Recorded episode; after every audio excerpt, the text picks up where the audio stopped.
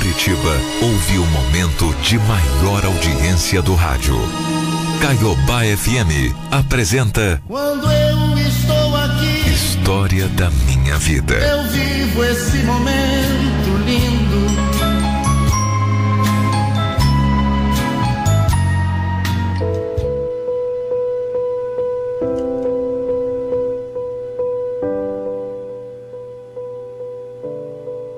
Quando tudo dá errado, mas alguém, de alguma forma, percebe que Deus escreveu certo por linhas tortas?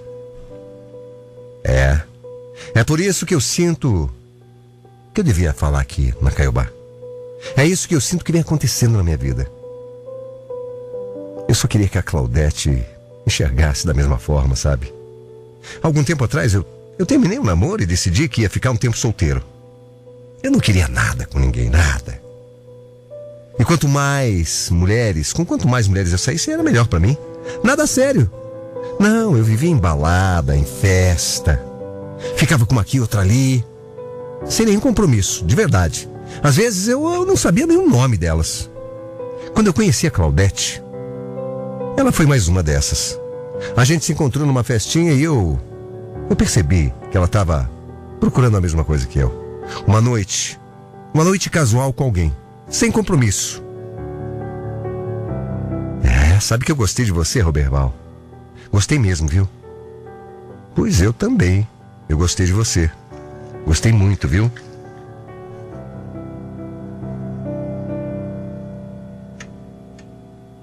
Olha, por mim, se você. Se você não souber meu nome, não faz diferença nenhuma. O que eu quero é uma noite, uma noite só. Nossa, aí sim. Era isso que eu quero. Pois é.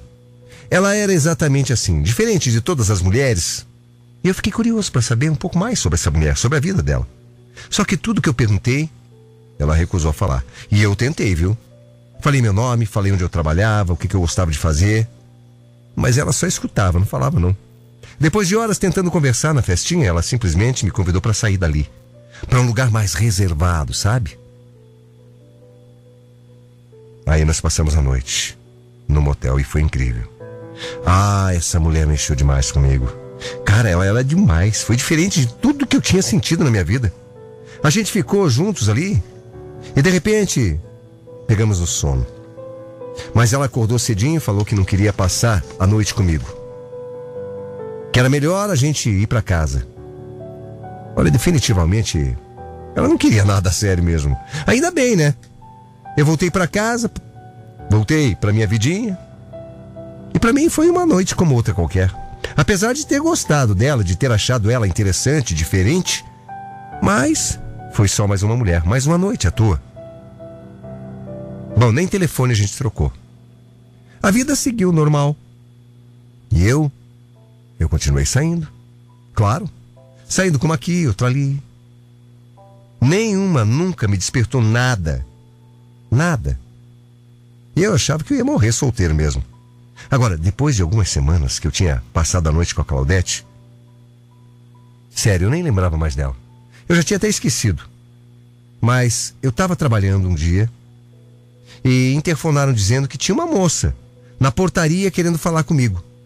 Quando disseram para mim que o nome dela era Claudete, eu nem lembrei direito quem era. Mas acabei descendo para receber essa mulher. Olá. Oi. Nossa. Tudo bem? Ó, desculpe aparecer aqui no teu trabalho, Roberval, mas é que eu que só sabia isso de você, onde você trabalhava e foi você que me falou, lembra? Sim, tudo bem. Mas o que, que aconteceu? Aconteceu alguma coisa? Eu preciso falar com você. Tá, pode falar. Eu tô grávida. Como é que é? É, eu tô, eu tô grávida, tô esperando um filho teu. Olha, o choque foi tão grande que eu eu só consegui rir na hora. Falei, ah, para. Eu fiquei sem reação. Aquela mulher só podia ser maluca, ou, ou era uma piada de muito mau gosto, sei lá.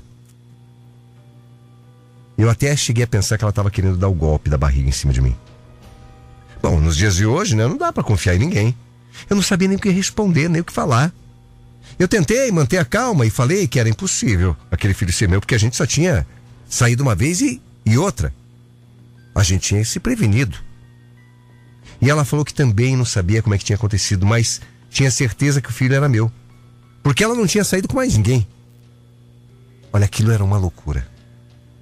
Eu não estava com paciência para aquela mulher, não. Então eu falei, de uma maneira até meio grosseira, que ela não tinha como ter certeza que era meu, porque eu lembrava muito bem daquela noite. Tava na cara que aquela mulher saía com outros homens. Olha, na boa, eu não julgo ninguém, não. Eu mesmo era esse tipo de pessoa, ué. Mas quem tem esse tipo de vida corre esse risco de engravidar e de não saber quem é o pai, né? Como é que ela podia dizer que esse filho que ela estava esperando era meu? Na hora ela ficou tão ofendida. A gente então começou um bate-boca. Ali, na portaria do meu trabalho. Foi horrível. Eu resolvi pedir para que a gente saísse dali para conversar em outro lugar. E afinal de contas, né, o assunto era sério. E ali em frente ao meu trabalho não era lugar para ficar falando aquilo. Então nós saímos dali.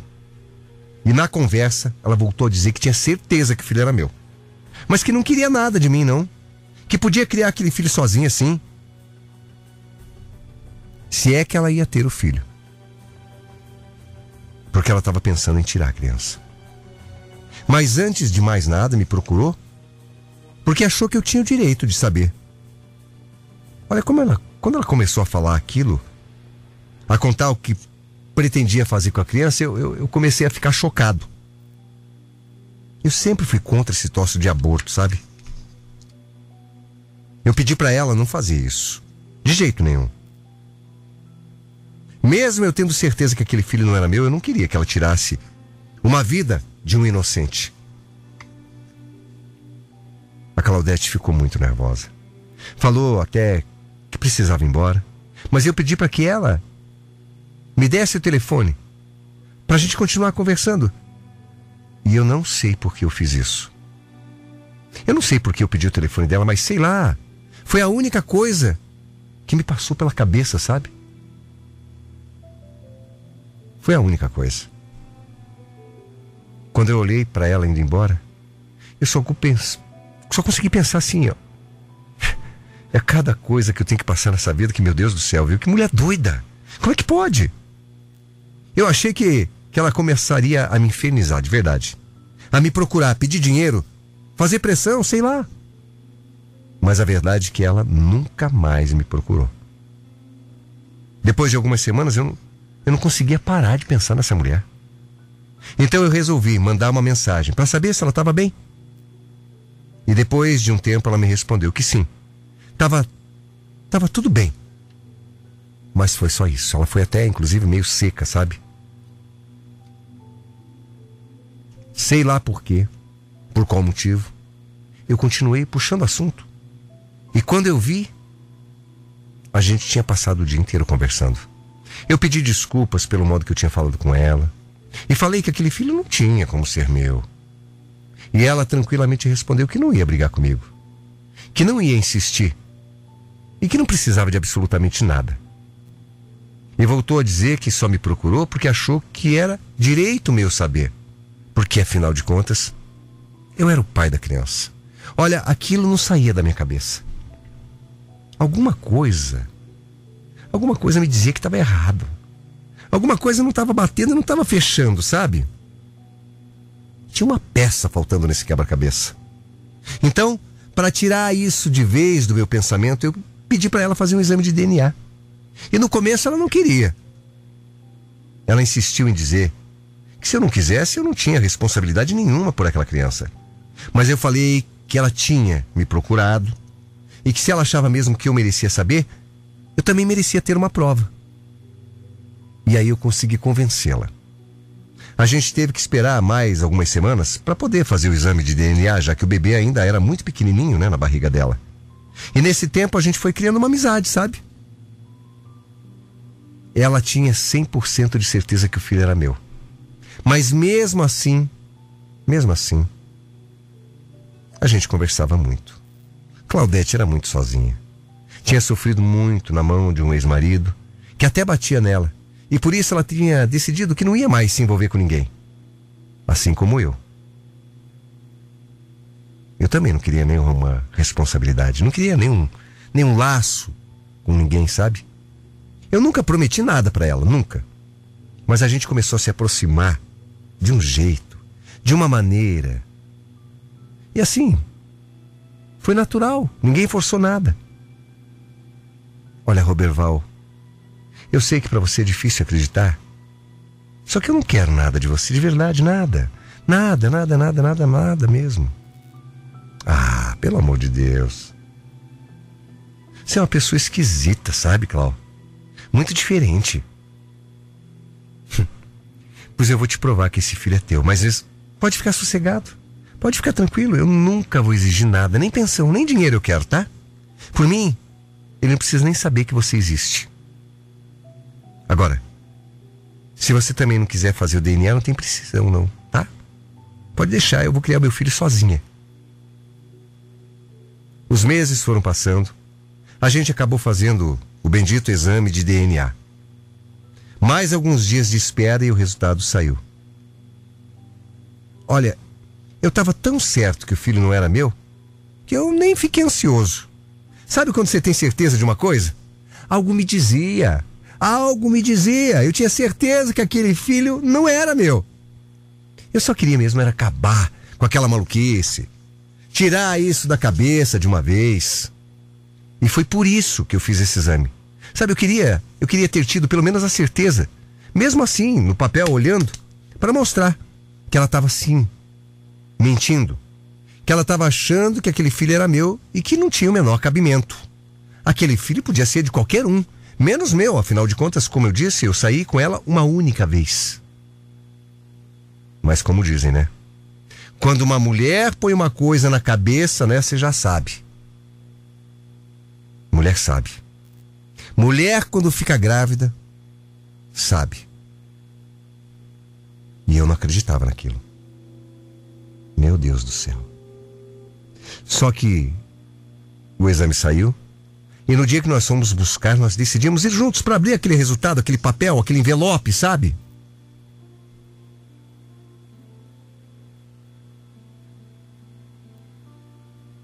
E aí o resultado.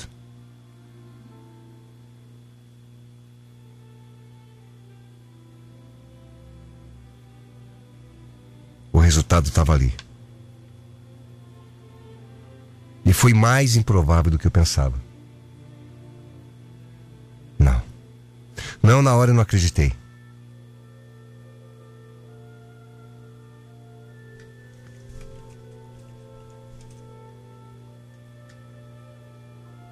Não pode ser. Não pode ser. Tá aí? Não te falei? Não te avisei? Eu tinha certeza disso. Eu tinha certeza, Roberval. Como é que eu podia ser pai, meu Deus do céu? Como é que eu podia ser pai?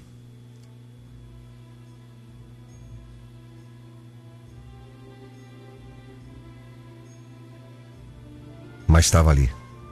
Estava ali no papel. Estava ali. E ninguém estava me falando, eu estava vendo. Eu nunca pensei em ser pai. E ainda mais de uma pessoa que eu mal conhecia. Uma pessoa que eu não tinha a menor intimidade. Que eu não cheguei nem a namorar. A Claudete imediatamente continuou dizendo que eu não precisava me preocupar, não. Que ela ia resolver tudo sozinha. Que eu não precisava ter nenhum tipo de responsabilidade. Imagina. Imagine que homem seria eu se abandonasse meu filho num momento desse. Se abandonasse ela nesse momento. Claro, Claro que foi difícil para mim aceitar a situação. Claro que foi difícil, não foi fácil não, mas estava lá. Estava escrito. E estava feito. Ela tinha meu filho dentro do seu ventre. O que, que eu ia fazer? Eu acabei ficando ainda mais próximo da Claudete. E aí? E aí, com os dias passando, eu fui percebendo que ela era uma mulher muito especial. Olha, eu estou contando aqui e pode parecer até um filme, mas. Por ser verdade, eu decidi contar minha história.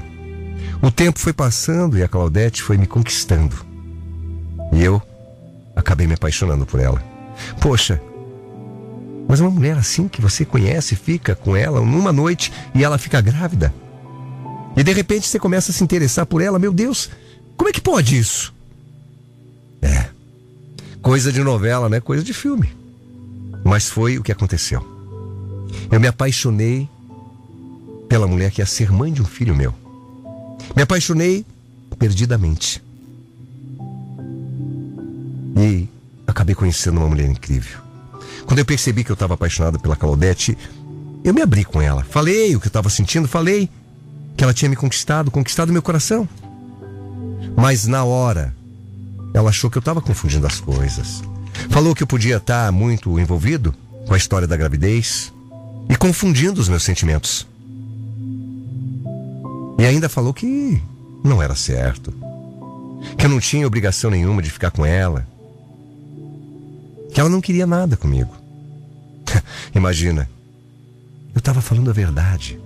Eu insisti para ela, falei que sabia o que eu estava sentindo. Falei que não era nenhum moleque, falei que estava disposto a construir uma família com ela se ela quisesse. Mas ela não estava acreditando. Ela continuava sendo dura. Sei lá, parece que ela não tinha nenhum sentimento por mim, é verdade. Ela é uma mulher muito desconfiada. A gente tem conversado muito, sabe? E às vezes ela até pede para eu me afastar um pouco, diz que eu estou muito grudado. Mas eu resolvi escrever essa carta para dizer: olha, Claudete, eu sei que você fica ouvindo aí a Caiobá. Sei que tem muita gente ouvindo também. Inclusive seus parentes. E eu queria. Queria te dizer mais uma vez: acredita em mim. Acredita em mim, eu descobri em você a mulher da minha vida. Para com essa história de segurança. Para com essa história de que eu tô grudado em você por causa do filho. Não é. Eu quero nosso filho junto com a gente. Mas eu quero você. Do meu lado. Eu descobri que o amor pode surgir da onde a gente menos espera. Do lugar mais improvável e inesperado. Eu quero te dizer que eu estou disposto a tudo para te fazer feliz. Eu quero muito formar uma família com você, viu? Muito. O meu maior sonho agora é esse. Meu maior sonho hoje é viver do teu lado com o nosso filho que vai chegar. Você é uma mulher incrível e mostrou isso para mim. Você me conquistou e você merece todo o amor do mundo, meu respeito e merece ser feliz. E eu tô aqui para te pedir. Deixa eu te fazer feliz. Deixa eu te fazer a mulher mais feliz desse mundo. Ô, Claudete, me dá essa chance, vai. Another day has gone.